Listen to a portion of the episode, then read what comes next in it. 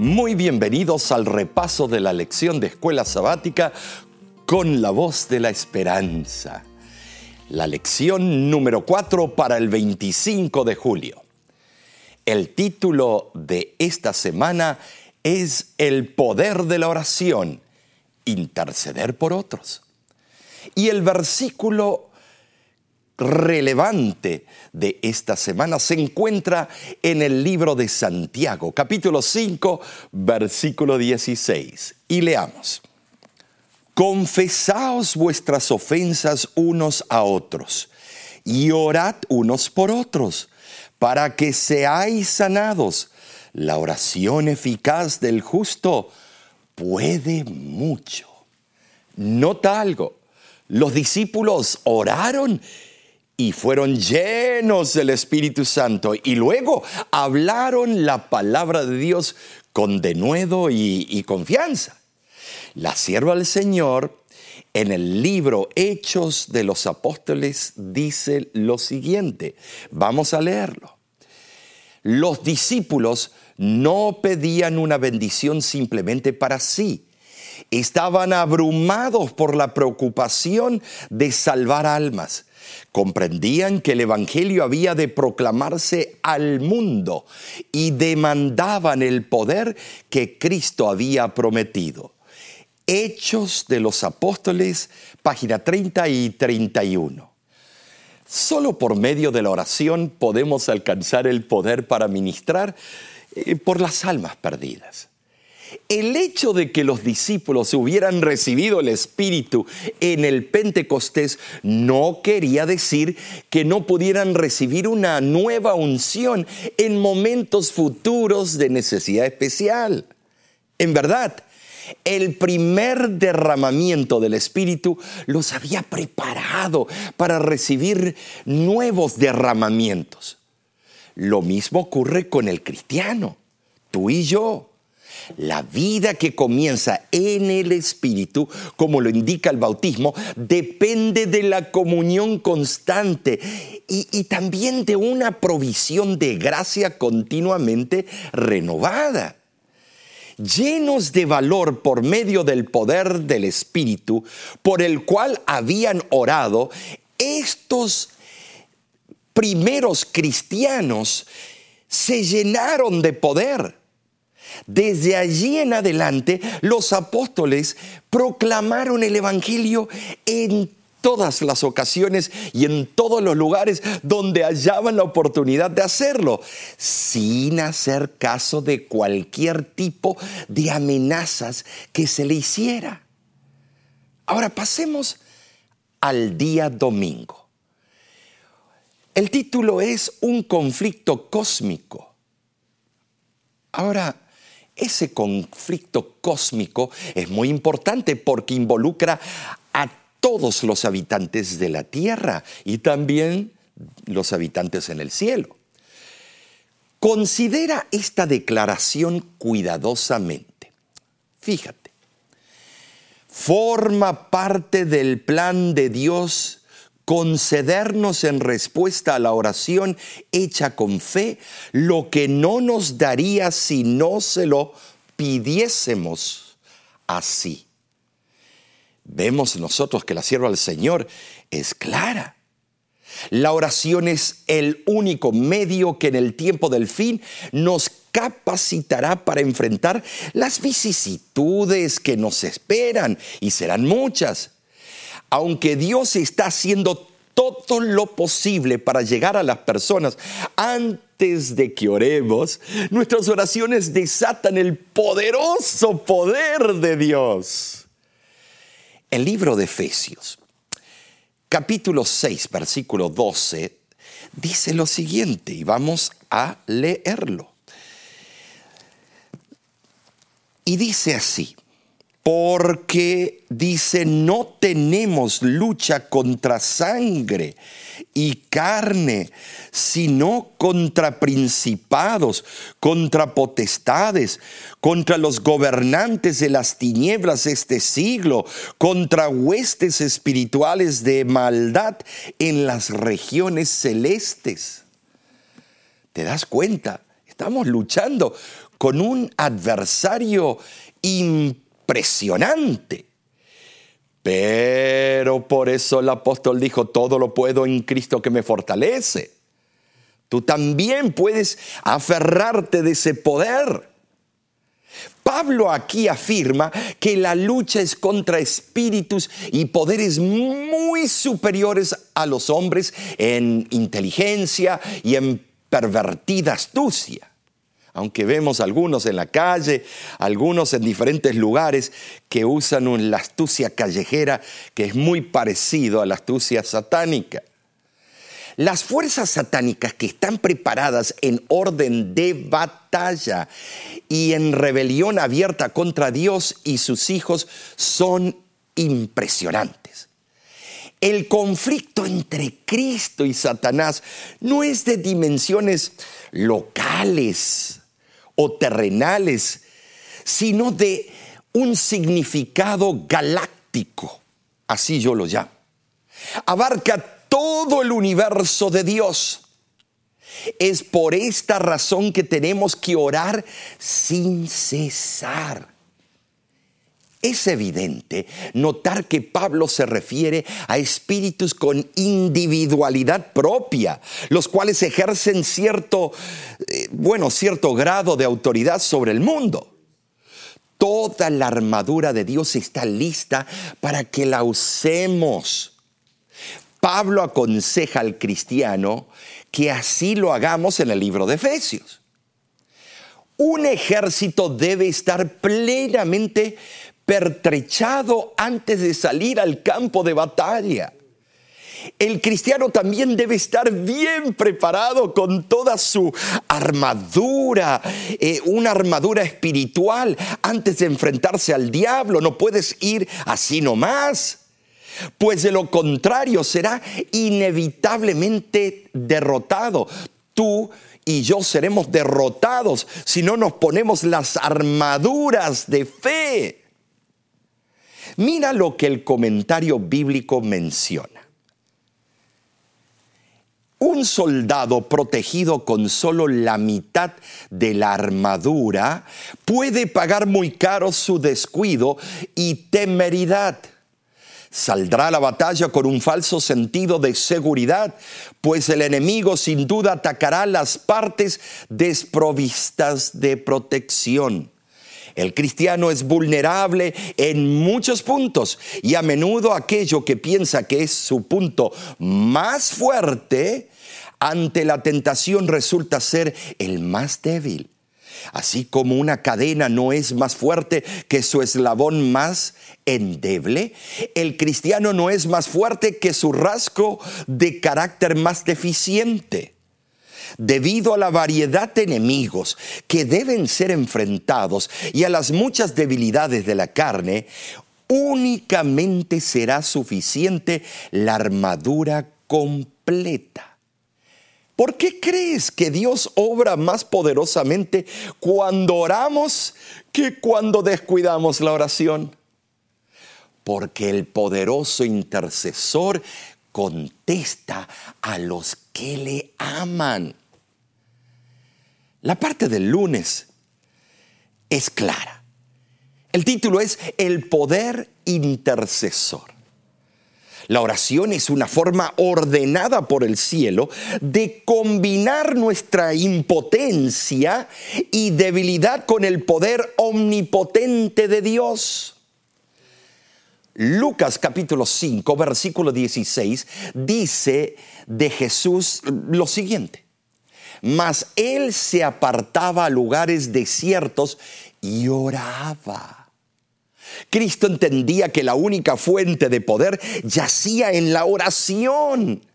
Él necesitaba la concentración y calma para comunicarse con su propio Padre. En este mundo ajetreado nosotros tenemos que buscar algún momento del día y algún lugar ideal para también comunicarnos con el Padre Celestial como Cristo lo hacía en su terreno. Desde el bautismo de nuestro Salvador, la oración jugó un papel importantísimo. Y esto lo encontramos. Vayamos al libro de Lucas capítulo 3, versículo 21 y 22. Lucas capítulo 3, versículo 21 y 22. Aconteció que cuando todo el pueblo se bautizaba, también Jesús fue bautizado y orando el cielo se abrió y descendió el Espíritu Santo sobre él en forma corporal, como paloma, y vino una voz del cielo que decía, Tú eres mi Hijo amado, en ti tengo complacencia.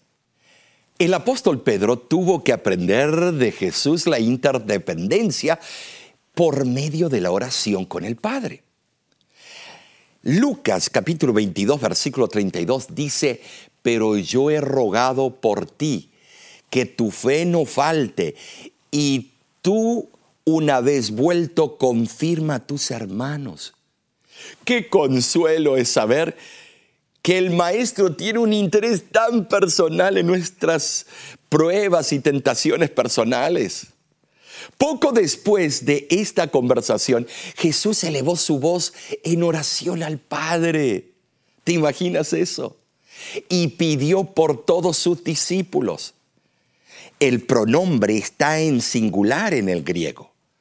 En esta forma se recalca la naturaleza personal del interés que Jesús tiene en cada uno de sus seguidores. En este caso, específicamente en Pedro.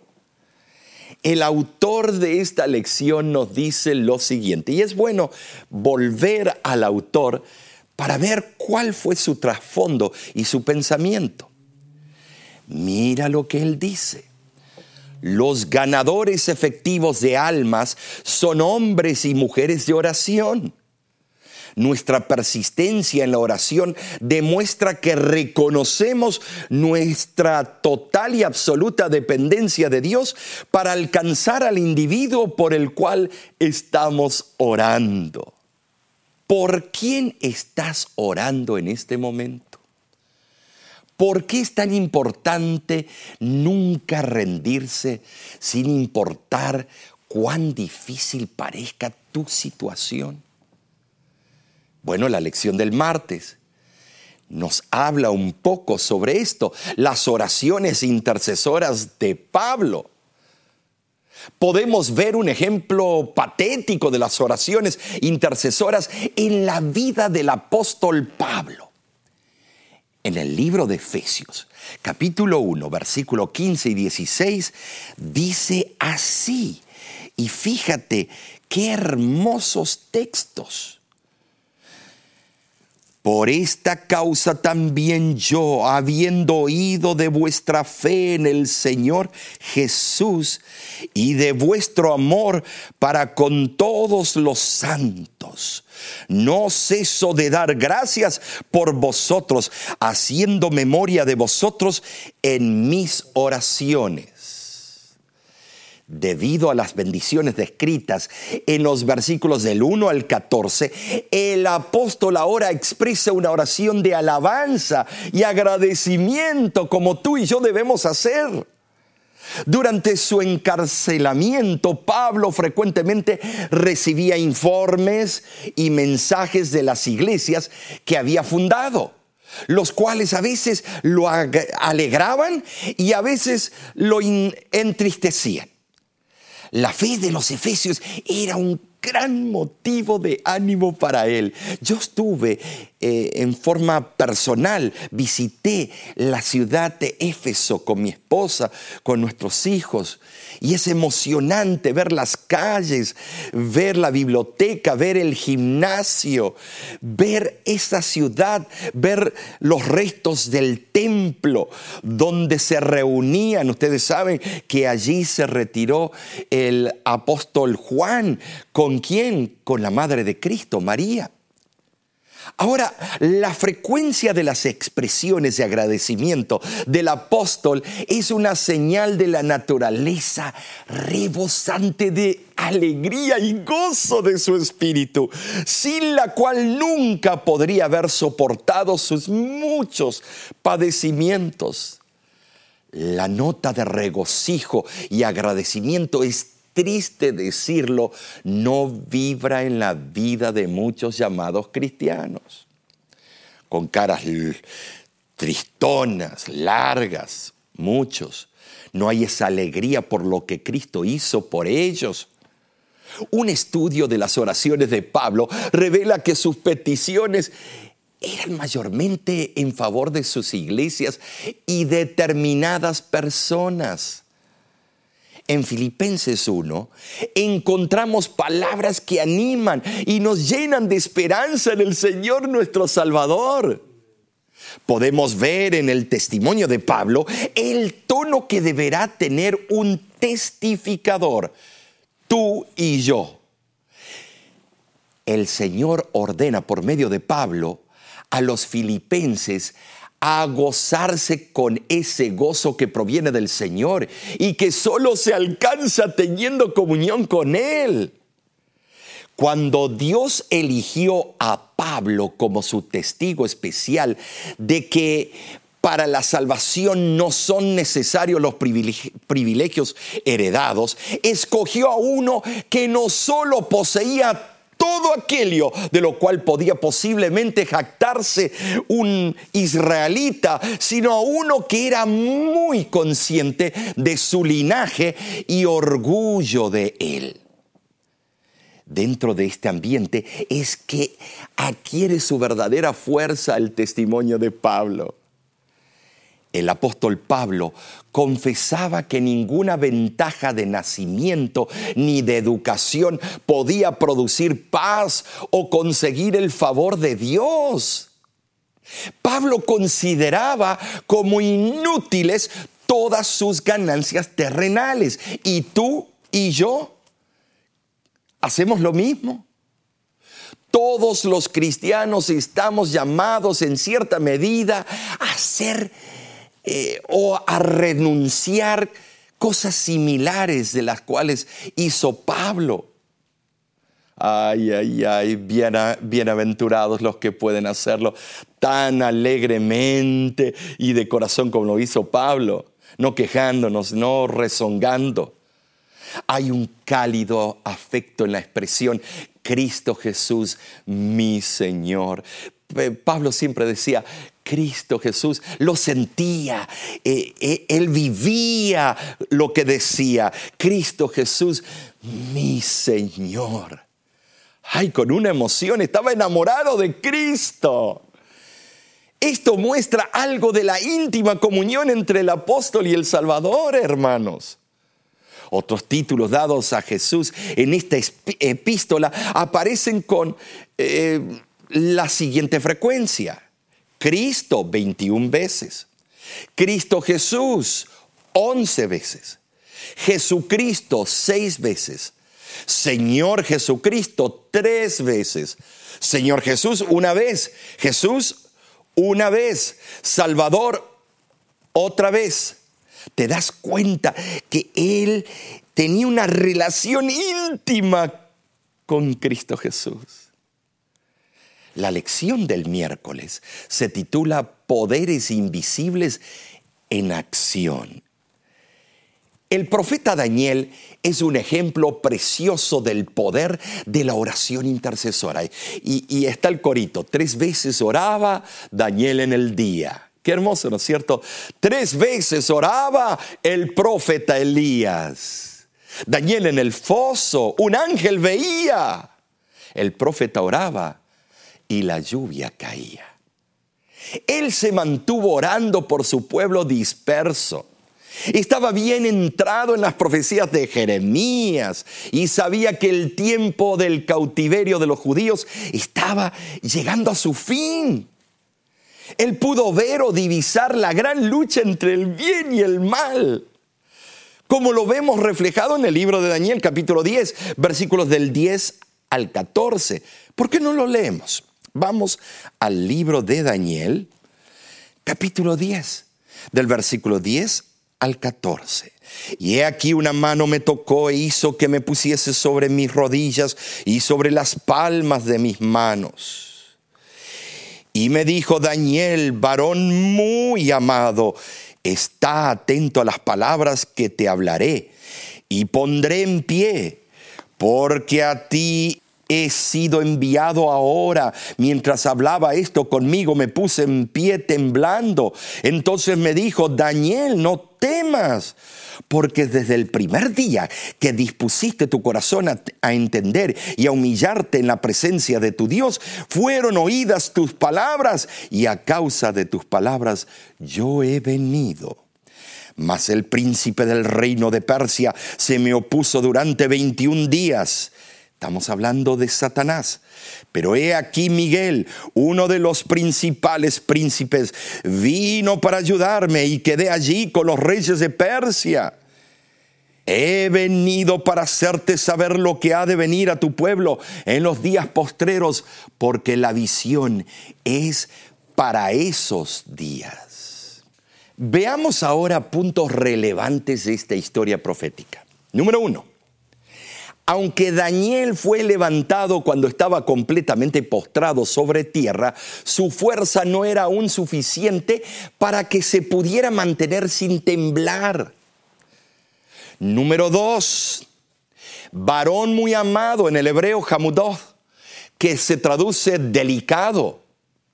Esta era la segunda vez que Daniel recibía la maravillosa seguridad del amor de Dios para él varón frágil. Número tres, no temas. Estas palabras sin duda animaron personalmente al profeta ante la presencia del ángel porque estaba temblando y también le dieron la seguridad de que aunque había estado orando durante tres semanas sin recibir contestación, sin embargo desde el mismo comienzo Dios había oído su súplica y se había propuesto contestarla. Así hace Dios contigo y conmigo. Número cuatro, Dice así, los ganadores efectivos de almas son hombres y mujeres de oración. Fíjate, vemos nosotros que Daniel oraba. Y ahora mira él oró y oró por tres semanas y mira lo que dice. Durante tres semanas Gabriel luchó con las potestades de las tinieblas, preocupado contrarrestar las influencias que obraban sobre el ánimo de Ciro. Todo lo que podía hacer el cielo en favor del pueblo de Dios fue hecho. Se obtuvo finalmente la victoria. Las fuerzas del enemigo fueron mantenidas en jaque mientras gobernaron Ciro y Cambises. Oh, el profeta nos da una vislumbre de la tremenda lucha entablada entre las fuerzas del bien y del mal. Podría hacerse esta pregunta, por supuesto. ¿Por qué permitió Dios que los poderes del mal luchasen para dominar la mente de Ciro durante 21 días mientras Daniel seguía afligido y suplicaba? Bueno, número 6. Esta pregunta debe contestarse teniendo en cuenta la verdad de que estos acontecimientos deben entenderse a la luz de qué. Veamos a la luz de un propósito todavía más amplio y profundo del plan de redención que era vindicar el carácter de Dios ante el universo, ante todo el universo. La muerte de Cristo justificaría a Dios y a su Hijo en su trato con la rebelión de Satanás. Esto es tremendo lo que la sierva del Señor dice. Número siete. En el hebreo se presenta a Micael a Miguel. Literalmente, ¿quién como Dios? Aquí se lo describe como uno de los principales príncipes en el hebreo, Ñarim. No se declara exactamente su identidad aquí, pero una comparación con otros pasajes lo identifica como Cristo.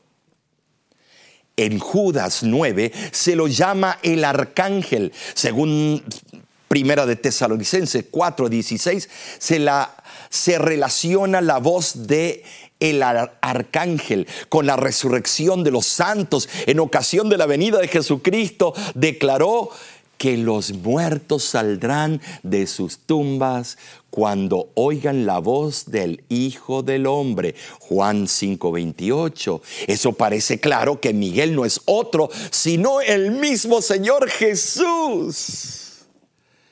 Número 8.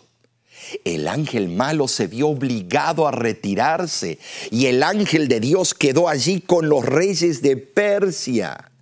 La victoria fue obtenida finalmente. Las fuerzas del enemigo fueron mantenidas en jaque, dice la sierva del Señor. Número 9. El ángel vino a decirle a Daniel lo que habría de acontecer a los santos a través de los siglos hasta la segunda venida de Cristo. Hasta el día de hoy, tú y yo vivimos en ese tiempo de la línea profética de Daniel. El énfasis de la última cláusula, de este versículo no es tanto sobre la longitud del tiempo, en perspectiva, por supuesto, sino sobre el hecho de que el Señor tiene todavía más verdades que mostrarle a Daniel mediante una visión. Traducido literalmente, este versículo eh, se expresa de esta manera y he venido para hacerte entender lo que ha de ocurrir a tu pueblo en la última parte de los días. Etkets, porque todavía hay visión para los días. ¿Te das cuenta quién y cómo responde Dios a tus plegarias? Con poderes invisibles para ti y para mí responde. Pero allí están ellos actuando en nuestro favor, peleando por ti y por mí, peleando por nosotros. ¿Tienes tu confianza en este poder que proviene del cielo, hermano? Solo si enfocamos en la oración tendremos poder. Nadie podría salvarse si Dios no tuviera el propósito de perdonar y restaurar a los pecadores arrepentidos. Puesto que el amor de Dios no excluye a nadie de la oportunidad de la salvación todos los que finalmente se pierdan sufrirán las consecuencias de no haber aceptado las invitaciones del amor de Dios. Tú no puedes estar en ese grupo, ni yo. También Dios exhorta en Hechos capítulo 13, versículo 47, lo siguiente. ¿Qué te parece si lo leemos? Hechos capítulo 13, versículo 47 porque así nos ha mandado el Señor diciendo, te he puesto para luz de los gentiles, a fin de que seas para salvación hasta lo último de la tierra. Cuando descuidamos este mandato, la iglesia sufre en gran manera, hermanos. No podemos perder el llamado profético como iglesia e individuo. Segunda de Crónicas, capítulo 20, versículo 20 dice, creéis en mis profetas, seréis prosperados. No se queje una iglesia porque se está vaciando. No hay miembros. Es que han dejado al espíritu de profecía a un lado. Han dejado el don para el tiempo del fin. Una iglesia que no testifica es una iglesia muerta esperando cerrar. Muchas veces nos dedicamos más a la administración y no a la ganancia de almas para Cristo. Claro que no podemos dejar ni una ni la otra. Pero nuestra existencia siempre debe llevar a los pecadores a Cristo, quien salva a los perdidos. Esto nos ayuda a quedar motivados por el amor entonces, la lección del jueves, cuyo título es Foco en la oración, nos ayuda a enfocarnos en el medio de la comunicación. Es interesante ver el siguiente concepto que el autor de la lección expone. Y vamos a leerlo. Dice así, la oración no es un anhelo vago del alma, presenta a Dios peticiones específicas. Jesús oró específicamente por sus discípulos. El apóstol Pablo oró muy específicamente por los cristianos de Éfeso, Filipos y Colosas. Oró por sus jóvenes colegas Timoteo, Tito y Juan Marcos. Debemos ser específicos. La oración siempre debe enfocarse en una intercesión que nazca de lo más profundo de nuestro corazón. Sinceridad. No se puede hablar con Dios usando la falsedad rutinaria. Los patriarcas Job y Samuel tomaban esto seriamente en sus respectivos ministerios. Ellos rogaban por su pueblo. Estimados, yo tú estuve luchando con un joven en la zona de Seattle, un joven que era ateo, evolucionista, un profesional eh, graduado en la universidad. Y sabes, eh, te voy a decir, fue algo impresionante, impresionante lo que eh, luché Tuvimos discusiones acaloradas. Él se burlaba de mí, del el concepto de Dios como creador. Yo no esperaba ya más de él. Y como conté en otras experiencias, él se comunicó hace unas semanas atrás y dijo lo siguiente, pastor, yo tenía un vacío en mi alma. Me encontré ahora con Cristo Jesús y lo acepté como Salvador personal. Me di cuenta lo ridículo que yo era al negar a aquel que murió en, en la cruz en sacrificio cruento por mí. Yo oré, oré. Yo creía que la oración iba a ser contestada inmediatamente. Pero el Señor se demoró siete años porque Él no es un dictador, Él no fuerza a nadie. Él constantemente, como las lluvias de invierno que penetran la tierra, Él hace el llamado y va tocando y ablandando el corazón. Eso es lo que tú tienes que hacer cuando testificas. Dejar que Dios trabaje en su tiempo, no en el tuyo, pero testifica, mi hermano. En este momento, quiero decirte, que hay poder en la sangre de Cristo y que tú puedes alcanzar la victoria si contemplas, si te comunicas por medio de la oración y si emulas o copias los atributos del carácter de Cristo Jesús. ¿Te animas a hacerlo? Hoy el Señor te está llamando. De nuestra parte, te invitamos la próxima semana para repasar la lección de escuela sabática. Si quieres más información puedes ir a lavoz.org o bajar nuestra aplicación. También recuérdate que te puedes unir en nuestro canal de YouTube y recibir muchos otros materiales beneficiosos para el crecimiento espiritual. De nuestra parte, que Dios te bendiga.